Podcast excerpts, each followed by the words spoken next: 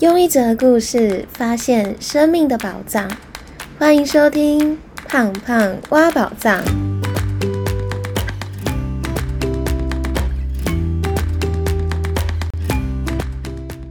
Hello，我是胖胖。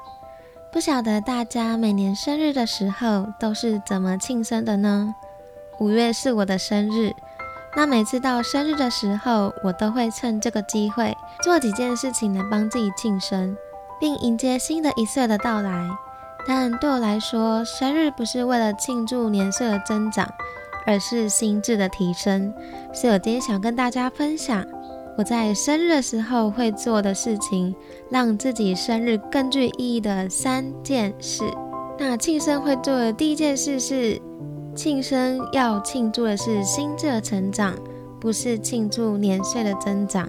那在过去啊，我还没有出社会之前呢，其实我庆生的方式就是跟家人、跟朋友聚在一起，那庆祝自己又老了一岁，那就吃个饭、吹蜡烛。但后来我在出社会的时候，就看了一本书，叫做《旷野的声音》。那在这本书里面，他就提到，对他们原民部落人来说，庆生并不是要庆祝年岁增长，因为他们觉得。又长了一岁，其实是一件很自然而然的事情，并不需要特别的去庆祝，也没有什么好庆祝的。他们认为值得庆祝的是心智的提升跟心智的成长，但心智的成长并不一定要等到生日这一天才能够庆祝，而是任何时刻，只要你觉得自己的心智有提升，都是值得庆祝的时候。后来我从二十三岁开始。我好像也不会特别在生日那一天一定要吹蜡烛或吃蛋糕，但我会特别利用大概生日前跟生日后的这一个时间，去检视一下自己过去这一年心智是不是有提升，有真的成长，或是心事是有比一年前的自己来的更加自在跟快乐。后来生日对我来说就不是只是吃蛋糕或吹蜡烛许愿而已。因为去回顾自己心智有没有提升，也对我的生命有了更深层的意义。第二件生日会做的事情是回顾这年心智的成长和提升。那我通常呢都是会在生日的前一个月，然后我就会重新的去回顾，或是感受自己过去这一岁的心智有没有提升。那看看过去这一年自己有没有哪地方有成长，然后思考一下。这一年当中有没有发生一些重大的事情，让自己不断的、不断的卡在同一个地方，或是一直想要跨越、一直想要突破的地方，但又一直突破不了的？像是四月的时候，我就开始回顾二十九岁一整年，我就发现二十九岁这一年对我来说的关键字是勇气，因为我在去年生日那一天，我帮自己取了一个号。叫做做决定的勇气。后来我在这一年当中开始做了好多重大的决定，而这些决定也让我的生活、我的未来计划有了一百八十度的转变，把自己带到一个完全不一样的方向。不管是结束一段很长很长的关系，开始做 podcast 节目，转换了跑道，换了新工作，或是结交以前完全不可能认识。完全不同领域的朋友，我的生活因为勇气的提升，所以走到了自己的世界。如果值得欢庆心智的提升，大概就是庆祝这一年勇敢的自己，为自己开创了一个不一样的路，过上自己真正想要而且热爱的生活。那在回顾这个时候，我会怎么样欢庆呢？我欢庆的方式就是感谢。谢谢这一年来勇敢和努力的自己，愿意为自己的自在而努力。也谢谢我的爸爸，谢谢我的妈妈，一直以来无条件的支持、爱我，还有照顾我。还有感谢这一年来帮助我成长的每一个人。当然也要感谢这一年来不断不断支持我的所有听众们，给我非常多正向的回馈。让我继续的分享更多有趣的生命故事。我通常在回顾了之后，我通我都会一一的谢谢他们，或者是打下一篇文字，发一篇文，好好的谢谢所有的人。我觉得感谢是有能量的，透过感谢来庆祝自己心智的提升，让自己能够带着过去拥有的祝福，继续前往自己未来想要的生活。所以我会透过在生日前先回顾自己这一年的提升，然后再透过感谢的方式来庆祝自己的成长。那第三件我在生日会做的事是为新的一岁定一个目标，再取一个号。那最后我在回顾自己心智的提升之后，我会再思考一下自己这年有没有卡住的地方，或是觉得自己可以在做得更好的地方。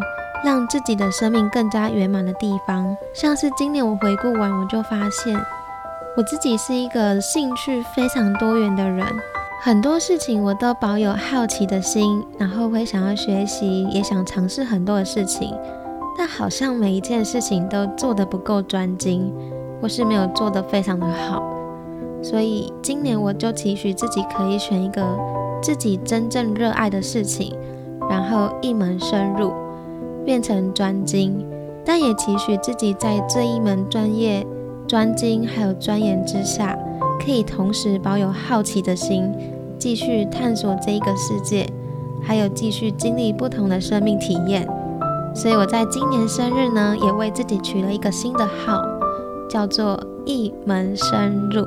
但有些人可能会好奇，难道我取了新的号，我去年取的、前年取的就不能用了吗？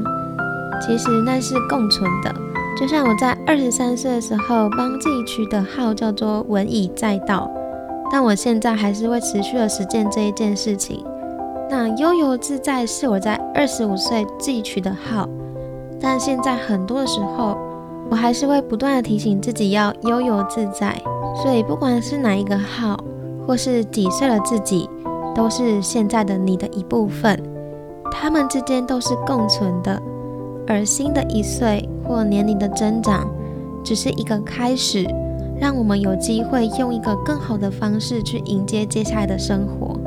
所以今天不管是过到几岁的生日，或者是取了第几个号，它都是并存的，都是成就现在的自己。所以我在生日会做的最后一件事情，就是在回顾完之后，再帮自己取一个新的号，作为接下来这一年。或者是未来生活的一个期许，更要去努力的方向。广告一下，在生活当中，你遇到困惑的时候，都是怎么解惑的呢？今年我三十岁生日，和一个新品牌合作，把节目的内容变成一份珍贵的礼物，让您可以将幸福、丰盛和宝藏传递给自己，还有想要祝福的人。那这个品牌预计在八月时候会上线。这是一个送给自己会很开心，送给别人也会很有面子、很温暖的礼物。和我一起期待这一个特别的中秋节礼物吧。好啦，那今天的分享就到这里。但方法是宝藏，实践才是打开它的钥匙。生日不是庆祝年岁的增长而已，而是欢庆心智的提升和成长。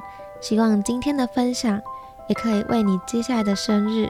带来更具意义的欢庆方式。最后帮大家做重点整理。那今天分享了三件我在生日的时候会做，让自己的生日更具意义的三件事。那第一件事情就是庆生要庆祝的是心智的成长，不是要庆祝年岁的增长。透过生日去检视自己过去一年的心智是不是有提升。有成长，让生日有了对自己生命更深层的意义。